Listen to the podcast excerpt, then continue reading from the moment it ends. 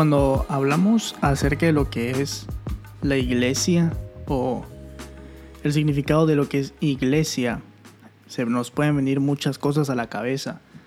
Eh, varias definiciones, inclusive te puedes dar cuenta de la definición de iglesia eh, o que la definición de iglesia es interpretada por ciertas personas o ciertas iglesias de maneras diferentes. Pero para comprender bien este capítulo yo tengo que dejar algo en claro, que es un error que, que tal vez hemos cometido mucho, pero que necesitamos más que nada arreglar, porque si lo malinterpretamos vamos a malinterpretar muchas cosas de la escritura y vamos a malinterpretar también eh, muchas cosas que está escrito en la Biblia de Jesús hablando acerca de la iglesia.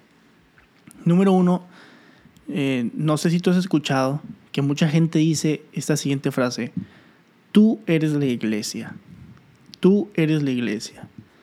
Donde tú vayas, tú eres la iglesia. Donde tú estés, tú eres la iglesia.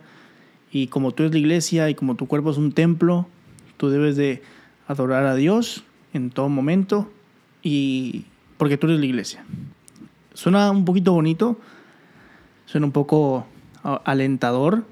Inclusive hay una parte que es que está bien entre comillas, no la parte de que tú eres la iglesia, sino la parte donde dice o donde nos dicen o donde se enseña de que pues el cuerpo es el templo del Espíritu Santo y que nosotros debemos adorar a Dios en todo momento.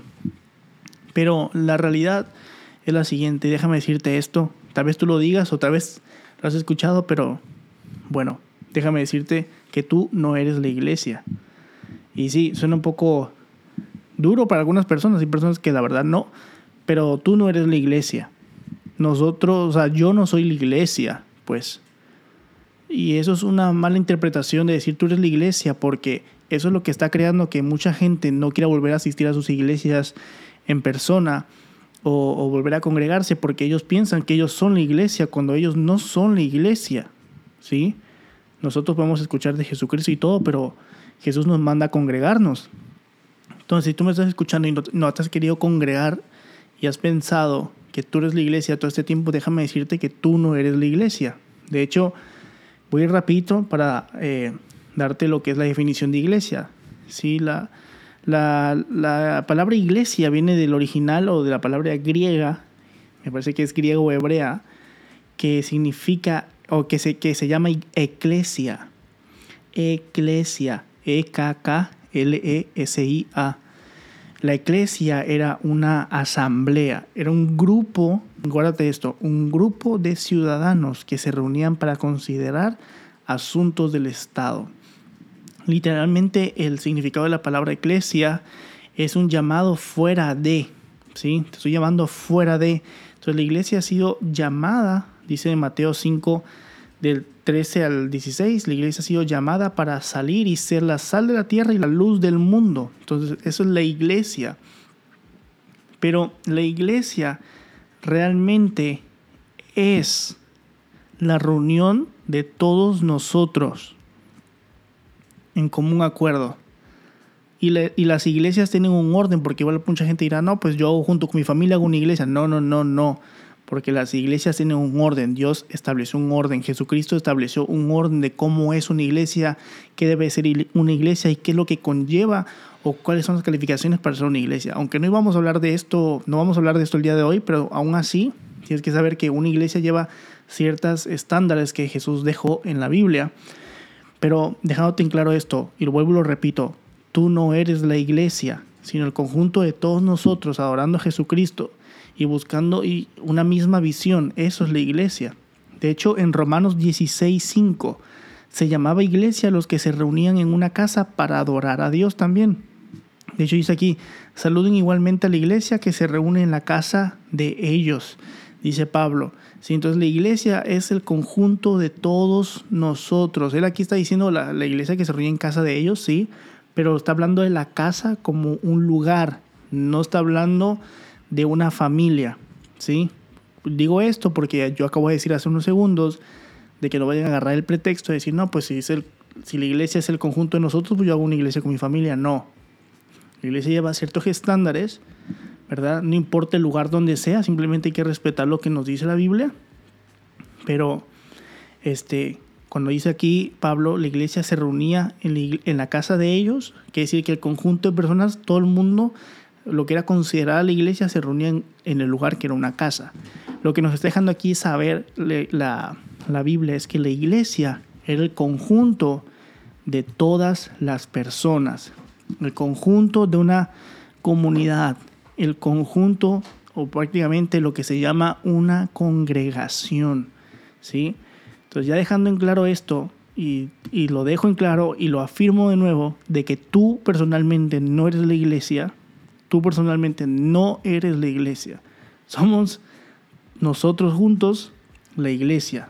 Tú y yo, junto con nuestros hermanos, conformamos lo que es la iglesia. Así que cuando tú escuches que alguien te diga, tú eres la iglesia, recuérdale, mira, yo no soy la iglesia, pero juntos somos la iglesia.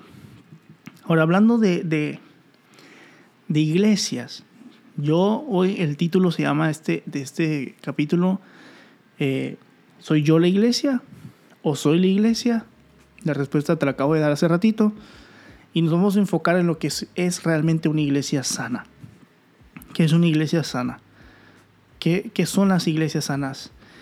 qué es lo que estamos llamados a hacer tú y yo en comunidad como, y en congregación como iglesia. Entonces, voy rápido. ¿Qué nos manda a hacer Cristo según la Biblia? Esa es la primera pregunta que estoy abordando. ¿Qué nos manda a hacer Jesucristo según la Biblia? Te doy un minuto para pensarlo, piénsalo ahí bien. Pero Jesús nos manda a hacer ciertas cosas como iglesia según la Biblia. Si no lo tienes, te voy a dar la respuesta. Número uno, evangelizar. Número dos, discipular. Y número tres, reproducir. Estos tres puntos nos hacen ser una iglesia sana. Te lo vuelvo a repetir, evangelizar, discipular y reproducir. Estos tres puntos hacen una iglesia sana. Y ahora vamos a irlo desglosando cada uno. ¿Por qué nosotros debemos evangelizar? ¿Por qué nos deja en claro Jesús ¿verdad? Que nosotros debemos de evangelizar. Mateo 38 del 18 al 20. Vamos a leerlo, busca tu Biblia ahí. Y dice la escritura, y Jesús se acercó y les habló diciendo, toda potestad me es dada en el cielo y en la tierra. Por tanto, id y haced discípulos a todas las naciones, bautizándolos en el nombre del Padre, del Hijo y del Espíritu Santo, enseñándoles que guarden todas las cosas que os he mandado, y aquí, yo estoy con vosotros todos los días hasta el fin del mundo. amén. Y termina diciendo amén. Si lo, si lo, desglosamos, empieza diciendo el versículo 18, toda potestad me es dada en el cielo y en la tierra. Aquí Jesús está marcando su autoridad celestial y su autoridad en la tierra. Está dejando su autoridad divina. Y dice, por lo tanto, id y haced. Eso es un imperativo, eso nos está dejando en claro una acción, nos está dejando en claro una orden, ¿sí? Id y haced, no nos está diciendo, pueden ir y hacer, no. Vayan y hagan discípulos a todas las naciones, bautizándolos, bautizándolos, aquí lo, lo, lo, lo tienes que subrayarlo, bautizándolos en el nombre del Padre, del Hijo y el Espíritu Santo. Entonces, bautizándolos, lo podemos traducir aquí como sometiéndolos, ¿sí? enseñándolos, sometiéndolos bajo el nombre de el Padre, del Hijo y del Espíritu Santo. Dice aquí el 20, enseñándoles que guarden, si tienes ahí tu Biblia, subraya esa palabra también, guarden todas las cosas que os he mandado.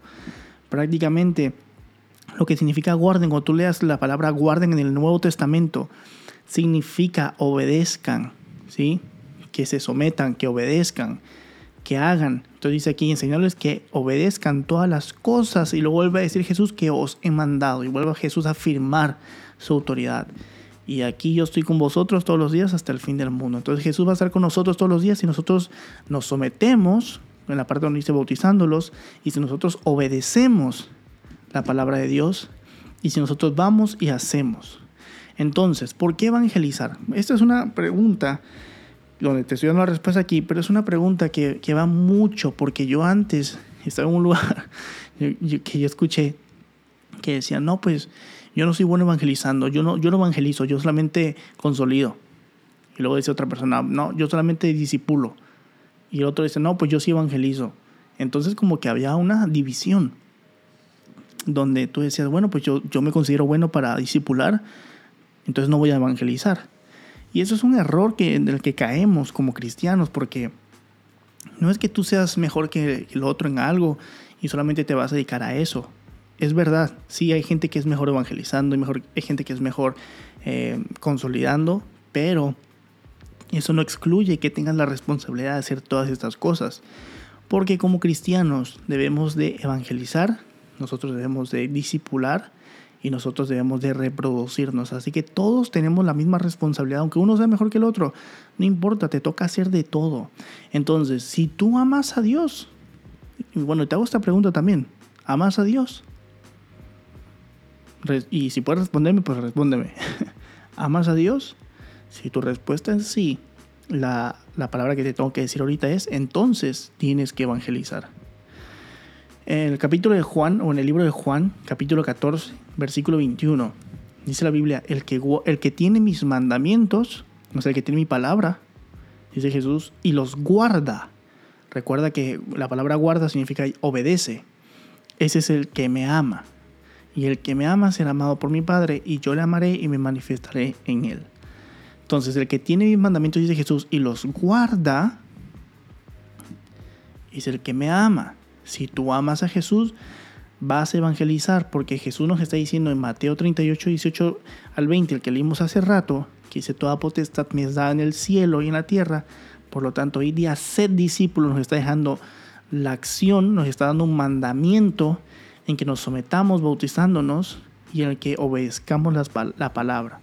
Y nos está diciendo, id a ser discípulos. Entonces, si tú amas a Dios, tenemos que empezar a evangelizar, a evangelizar. Para evangelizar yo te recomiendo que busques un grupo o tu grupo de amistad y te atrevas a salir a evangelizar a un barrio, ¿sí? Em, después podemos hacer eh, algunos, si tienes alguna duda sobre esto y estás en el, en el, en el, en el canal de Telegram, puedes hacer la pregunta y podemos hacer como que un en Telegram algo especial para los que estén ahí sobre cómo hacer grupos de evangelización y herramientas que podemos compartir para que pues te sea bueno. Pero si tienes un grupo de amistad, yo te recomiendo que empieces a evangelizar. Ahora, ¿por qué discipular? Esta es la segunda pregunta. ¿Por qué discipular? Colosenses 1 del 28 al 29. Dice el 28, a quien anunciamos amonestando a todo hombre y enseñando a todo hombre en toda sabiduría, a fin de presentar perfecto en Cristo Jesús a todo hombre, para lo cual también trabajo, luchando según la potencia de Él, la cual actúa poderosamente en mí. ¿Quién dijo eso? El apóstol Pablo lo escribió en Colosenses. Pero ahora vamos a desglosarlo. Marca la palabra donde dice a quien anunciamos amonestando a todo hombre y enseñando a todo hombre. Eso márcalo de un color. Yo quiero marcar un rojo. Y amonestando es discipulando, disciplinar, disciplinando a todo hombre y enseñando con amor también a todo hombre en toda sabiduría. Entonces aquí te, date cuenta de esto. Nosotros tenemos que amonestar a todo hombre y enseñar a todo hombre en qué. Lo dice en toda sabiduría se refiere a la palabra de Dios. Entonces, ¿por qué tenemos que discipular? Porque es un mandato de Jesucristo que lo leímos hace, hace rato en la parte de por qué evangelizar. Y lee bien lo que dice el, apóstol Pablo en el 29. Dice, para lo cual también trabajo luchando según la potencia de Él, la cual actúa poderosamente en mí. Entonces yo trabajo para eso, porque eso es lo que Jesús quiere que yo haga. Ahora, en el mismo 28, retrocedamos unos, unas palabras atrás, dice, después donde dice, y enseñando a todo hombre en toda sabiduría, a fin de presentar perfecto en Cristo Jesús a todo hombre. Entonces, también, ¿por qué discipulamos? Sí, la pregunta es porque nosotros tenemos que presentar perfectas a las personas en Cristo Jesús. Cuando se refiere a la palabra perfecta, no, no se refiere a que vas a entregar a discipular a alguien sin errores, pero perfecto se refiere a que en la palabra de Jesús, en santidad, más que nada. Eso es lo que, lo que se, a lo que se refiere Colosenses. A fin de presentar en santidad en, Cristo Jesús a todos los hombres y mujeres prácticamente. Entonces, ¿cómo, discipulan, ¿cómo discipulamos? Anunciando y amonestando en toda sabiduría. Recuerda, un discipulado no es un regaño, no es un regaño con sabiduría de hombre, es un tiempo donde vamos a escudriñar nuestro corazón y donde vas a guiar a la persona a darse cuenta de que necesita más a Cristo y que Él no está bien y no está bien ella en su vida y que, constantemente necesita Jesús. Por eso dice aquí, anunciando y amonestando en toda sabiduría. ¿Cuál es la sabiduría? La palabra de Dios. Ahora, también cómo discipulamos. Discipulamos con la meta de presentar a las ovejas perfectas ante Cristo. Este punto me encanta porque muchos de nosotros en el ámbito de la iglesia somos líderes de algún grupito, de algún grupo, alguna red, y pensamos que solamente lo importante es que se multiplique. Pero yo, yo, yo, yo soy testigo de haber tenido grupos grandes también. Y cuando estaba más joven y tenía mis grupos, y de esos grupos de 30, 50 jóvenes, nada más cambiaban realmente sus vidas y se involucraban en la iglesia, si acaso 10, 5. Y eso no lo vi solamente en mi grupo, lo vi en muchos grupos de muchas personas, porque a veces el enfoque era como que, mira, tienes que ganar, ganar, ganar, ganar y, y, multiplicarte, sí, pero hay, dos tipos de multiplicación, la momentánea y la duradera.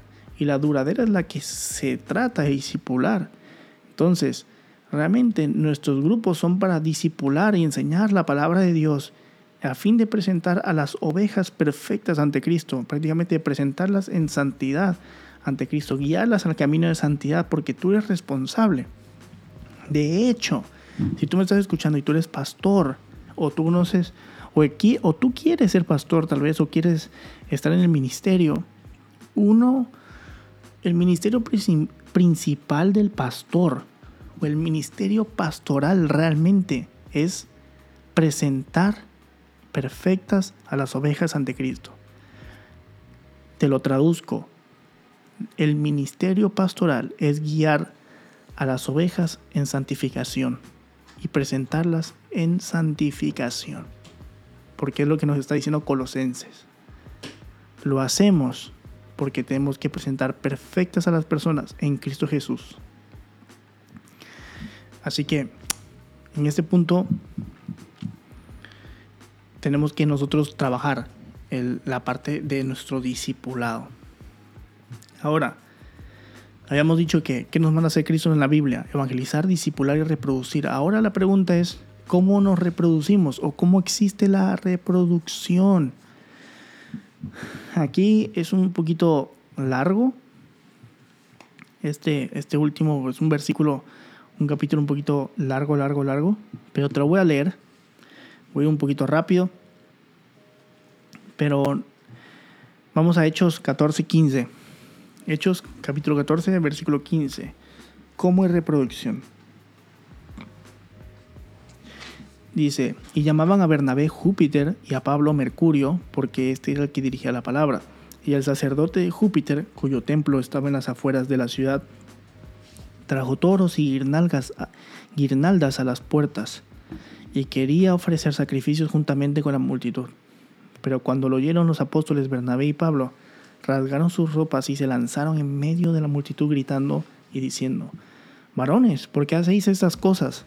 Nosotros también somos hombres de igual naturaleza que vosotros, y os anunciamos el Evangelio para que os volváis de estas cosas vanas a un Dios vivo, que hizo el cielo, la tierra, el mar y todo lo que en ellos hay, el cual, en las generaciones pasadas permitió que todas las naciones siguieran sus propios caminos. Y sin embargo no dejó de dar testimonio de sí mismo, haciendo bien y dándoos lluvias del cielo y estaciones fructíferas, llenando vuestros corazones de sustento y de alegría, y aún Diciendo estas palabras, apenas pudieron impedir que las multitudes les ofrecieran sacrificio. Aquí ellos estaban, el background es que ellos estaban en Grecia. Vamos a, seguimos con el 19 y dice, y aquí viene lo importante cómo hay reproducción.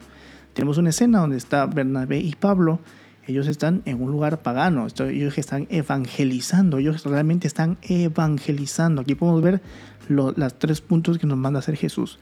Bernabé y Pablo están evangelizando y están amonestando a la gente porque ellos estaban evangelizando, por eso, y, su evangelización hizo que la gente quisiera darles em, ofrendas.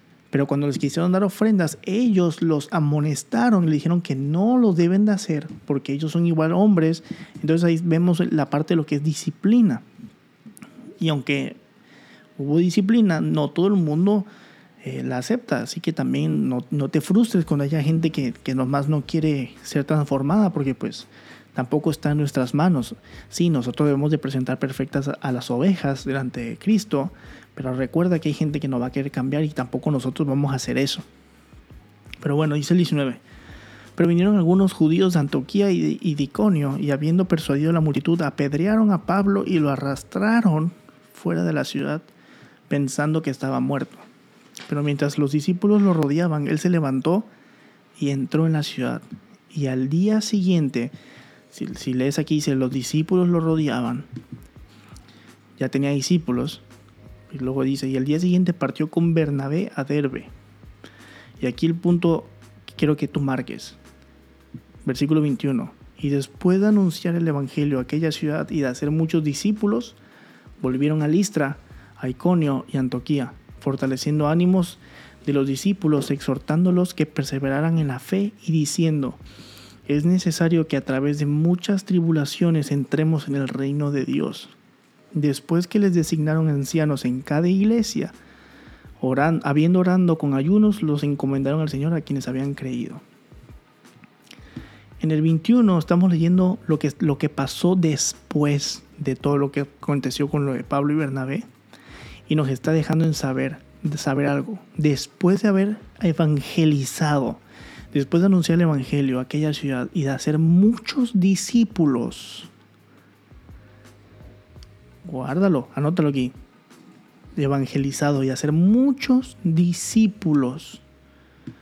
Recuerda que si tú quieres que tu iglesia o tu grupo crezca y se multiplique, tienes que evangelizar y tienes que discipular. ¿Por qué te digo esto? Porque aquí nosotros vemos algo que se llama reproducción y lo vemos en el versículo 23 más adelante, donde dice, dice perdón, el, el 22, fortaleciendo los ánimos de los discípulos, exhortándolos a que perseveraran en la fe y diciendo, es necesario que a través de muchas tribulaciones entremos en el reino de Dios.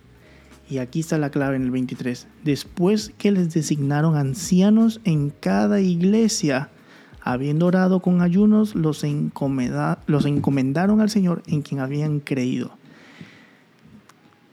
Después de anunciar el Evangelio en aquella ciudad y hacer muchos discípulos, ellos designaron ancianos en cada iglesia.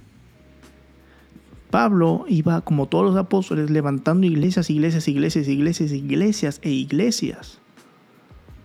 Pero para levantar una iglesia necesitas evangelizar y necesitas discipular. Y, habían iglesias inclusive que ellos habían levantado, pero ellos tenían que ganar más gente. Entonces, después de hacer discípulos, designaron ancianos en cada iglesia. Aquí no está hablando de varias iglesias, no de una iglesia. Entonces él formó a los pastores y a, los ancianos y a los ministros de cada iglesia. Y las iglesias se reproducieron. Entonces aquí nos está dejando en claro la escritura de que si nosotros obedecemos y amamos a Jesús, nosotros vamos a evangelizar, vamos a discipular, y si nosotros hacemos esas dos, por lo tanto nos vamos a reproducir. Entonces recuérdate esto, esto es una, como un círculo. La evangelización te da discípulos y los discípulos te dan reproducción. Tal vez tú tengas 30 personas en un salón y se dejen discipular 15.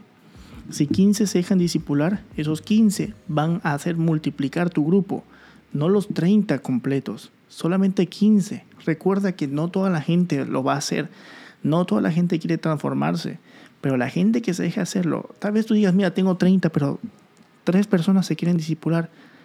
No te rindas y esfuérzate con esas tres personas en salir a evangelizar, en disipularlos, porque si tú lo haces como Jesús nos manda, Jesús pues va a bendecir en esa parte y Jesús quiere que su reino se expanda, entonces tú vas a estar trabajando para Jesús, como yo también, ¿verdad? Entonces, si tienes dos o tres personas, no importa, si tienes más, mejor, gloria a Dios, pero dedícate a disipularlos y con ellos sale a evangelizar. Fórmalos en la palabra de Dios, no en tu propio conocimiento, sino en la palabra de Dios. Y créeme que vas a ver una reproducción. No te enfoques en números grandes ahorita. No pienses en eso ahorita. No pienses en, en tú concéntrate en disipularlos guiarlos por la santidad, que sus vidas sean transformadas, que esas personas realmente anhelen a Dios y se den cuenta que necesitan tener un corazón arrepentido constantemente y que ellos tengan el hambre de salir a evangelizar y compartir el evangelio a sus amigos, a las personas que están en el parque, no sé. Déjame decirte que poco a poco van a ir reproduciéndose, porque la Biblia también nos dice que Dios va añadiendo poco a poco a las personas a las iglesias. Entonces, si nosotros obedecemos a Jesús, evangelizando y discipulando, vamos a tener una gran reproducción en nuestros ministerios. Así que, ¿yo soy la iglesia? La respuesta es no. Yo no soy la iglesia y tú tampoco. Pero nosotros juntos sí somos la iglesia. Y como iglesia tenemos una responsabilidad muy grande. Evangelizar, discipular y reproducirnos. ¿Tú amas a Jesús? Si me respondes que sí, pues vamos a evangelizar, a discipular y a reproducirnos. Hay personas que dirán, bueno, pues que yo, eh, yo estoy en otro que es ganar, consolidar, discipular y enviar. Lo mismo, no importa, es lo mismo. Pero ganemos, discipulemos. Y recuerda, el discipulado es con la palabra de Dios y no, contra, no con tu sabiduría ni con tu experiencia. Así que ve y disfrútalo.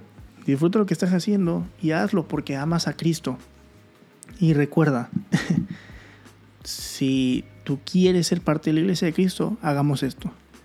Pero pues tenemos que comprender primero que tú y yo no somos la iglesia, porque si la gente sigue creyendo que ellos son la iglesia, cada vez van a haber menos personas en los templos y cada vez van a haber menos personas congregándose. Y si cada vez hay menos personas congregándose, cada vez van a haber menos discípulos, cada vez van a haber menos almas entregadas a Cristo.